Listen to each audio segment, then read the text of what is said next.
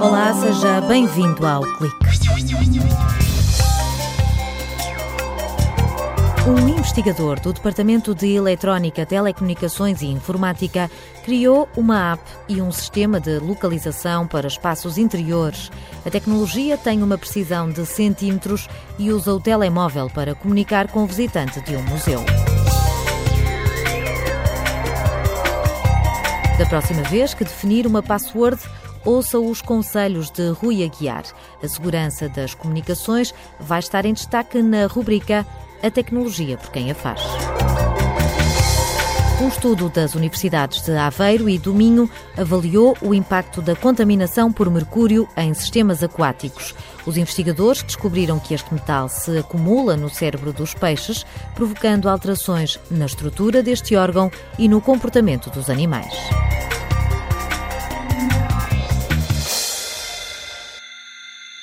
Desde que o GPS existe, é mais fácil viajar para um destino desconhecido, mas dentro de portas não há satélite que nos guia.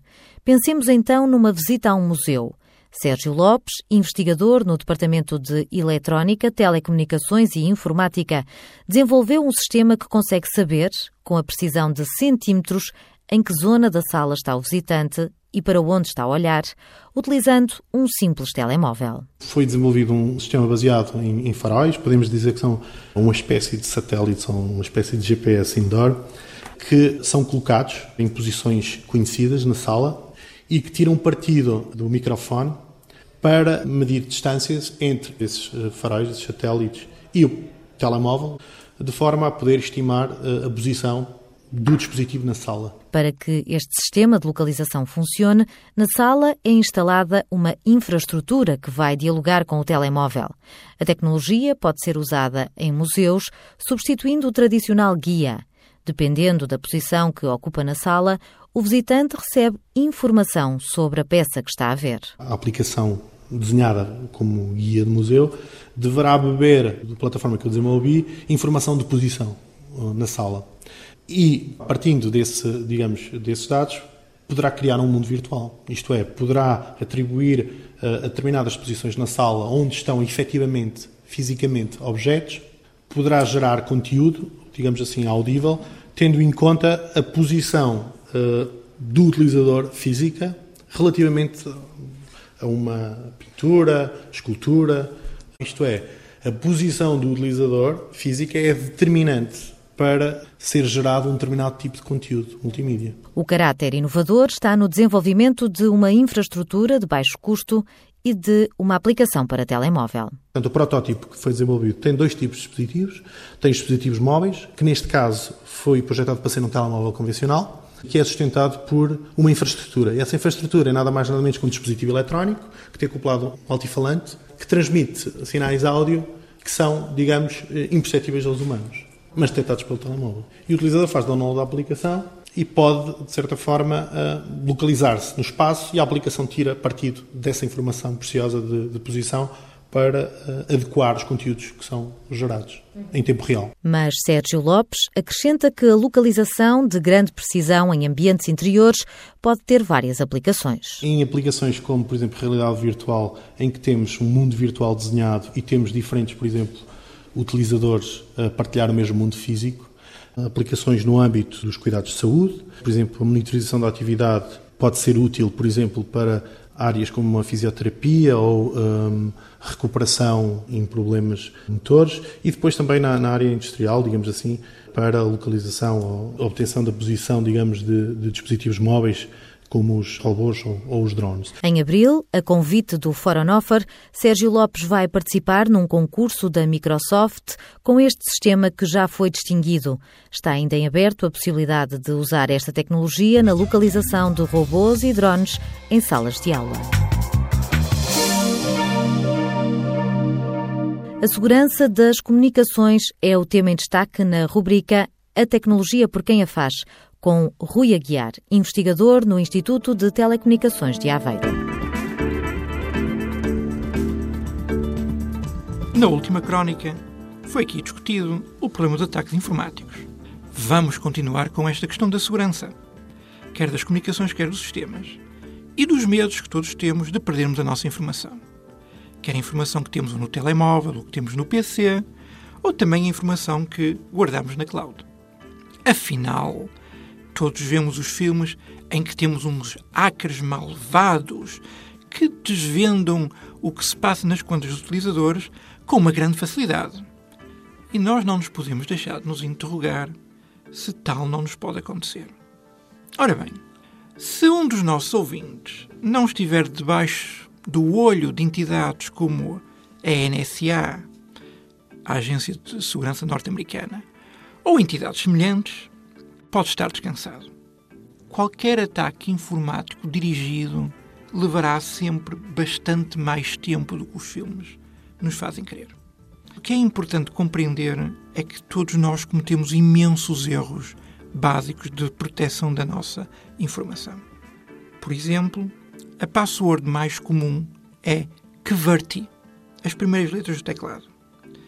De forma que não é nada difícil para quem conhece este facto começar por tentar esse tipo de passwords muito comuns. Assim não é surpresa nenhuma que mais de 90% dos ataques informáticos que existem são internos. São ou causados ou por funcionários da empresa ou causados por amigos do nosso ouvinte. Pessoas que é muito fácil nos verem a digitar as nossas passwords de entrada ou suspeitam de quais é que elas podem ser. Assim, talvez não seja má ideia o ouvinte que tem a sua data de aniversário como password pensar em mudá-la para algo mais difícil de descobrir. Fica a recomendação de um especialista, Rui Aguiar, investigador no Instituto de Telecomunicações de Aveiro.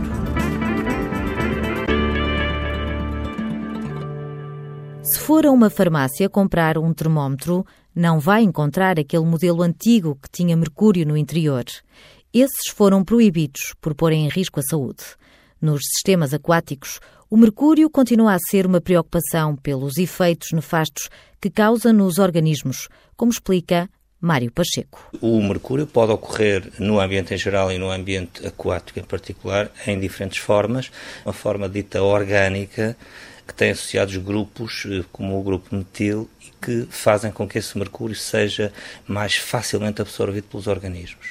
E depois há outro tipo de, de compostos que são considerados inorgânicos e que têm um comportamento diferente, quer nos ecossistemas, quer no corpo dos organismos. Este projeto, financiado pela Fundação para a Ciência e Tecnologia, está a investigar os efeitos neurotóxicos do mercúrio em peixes. A maioria dos estudos centra-se na análise das partes comestíveis, como o músculo, mas Mário Pacheco está preocupado com o cérebro. A equipa do Departamento de Biologia descobriu que este metal tem impacto no comportamento dos peixes. Conseguimos perceber que os peixes expostos a mercúrio, particularmente ao mercúrio inorgânico, têm, para além de alterações motoras e da capacidade natatória, têm alterações do tipo de ansiedade, ou seja, eles parece que têm uma menor capacidade ou menor interesse, por exemplo, por explorar áreas desconhecidas. Ambas as formas de mercúrio que nós testamos demonstraram efeitos, embora este tipo de efeitos eh, que são de uma caracterização mais subjetiva do tipo de ansiedade, só aconteceram no mercúrio inorgânico. Na comunidade científica, havia a ideia de que o mercúrio orgânico era o mais perigoso para os humanos. Mas no caso dos peixes, os cientistas descobriram que o mercúrio inorgânico tem um potencial neurotóxico superior. Os nossos desenhos experimentais envolveram sempre uma fase da exposição e uma fase que chamamos de pós-exposição. E o que percebemos é que durante um mês os níveis de mercúrio uh, inorgânico não se alteram. Os níveis de mercúrio orgânico decrescem ligeiramente, mas mantêm-se acima dos níveis de controle durante seis meses.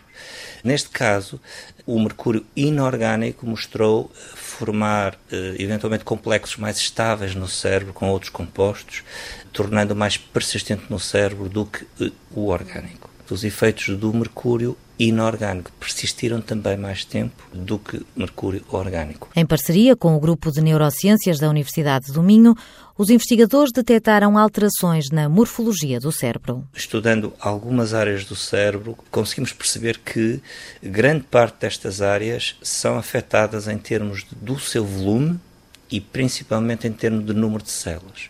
O padrão mais comum uh, para ambos os tipos de mercúrio que nós testamos é de perda de células uh, nervosas. Muito prova provavelmente há perda de neurónios e, uh, e outro tipo de células, podem ser células da glia, por exemplo. Áreas que controlam, por exemplo, funções sensoriais, áreas que têm, por exemplo, um controle neuroendócrino, áreas que controlam, por exemplo, a modulação fina dos movimentos. Essas áreas estão afetadas. Mas Mário Pacheco acrescenta que o estudo concluiu ainda que, em alguns casos, o cérebro do peixe tem capacidade para se adaptar a estas alterações estruturais. Com este projeto, os biólogos estão a avaliar o impacto da toxicidade nos cardumes. Eh, se nós conseguimos, por exemplo, perceber que o peixe, eh, sob a ação do mercúrio, tem menor capacidade, menor interesse de explorar áreas novas, isso vai limitar, por exemplo, procura de alimento. Se nós percebemos que o peixe tem limitações natatórias, isso vai o limitar na fuga dos predadores. E são estas uh, linhas de alterações que comprometem a médio e longo prazo a sobrevivência do organismo e com impacto óbvio nas populações também. Os limites de mercúrio estabelecidos atualmente têm em vista apenas a saúde humana, mas com este trabalho os cientistas querem redefinir os níveis de segurança, de forma a proteger também os animais. Ponto final no clique. Conto consigo na próxima semana. Até lá.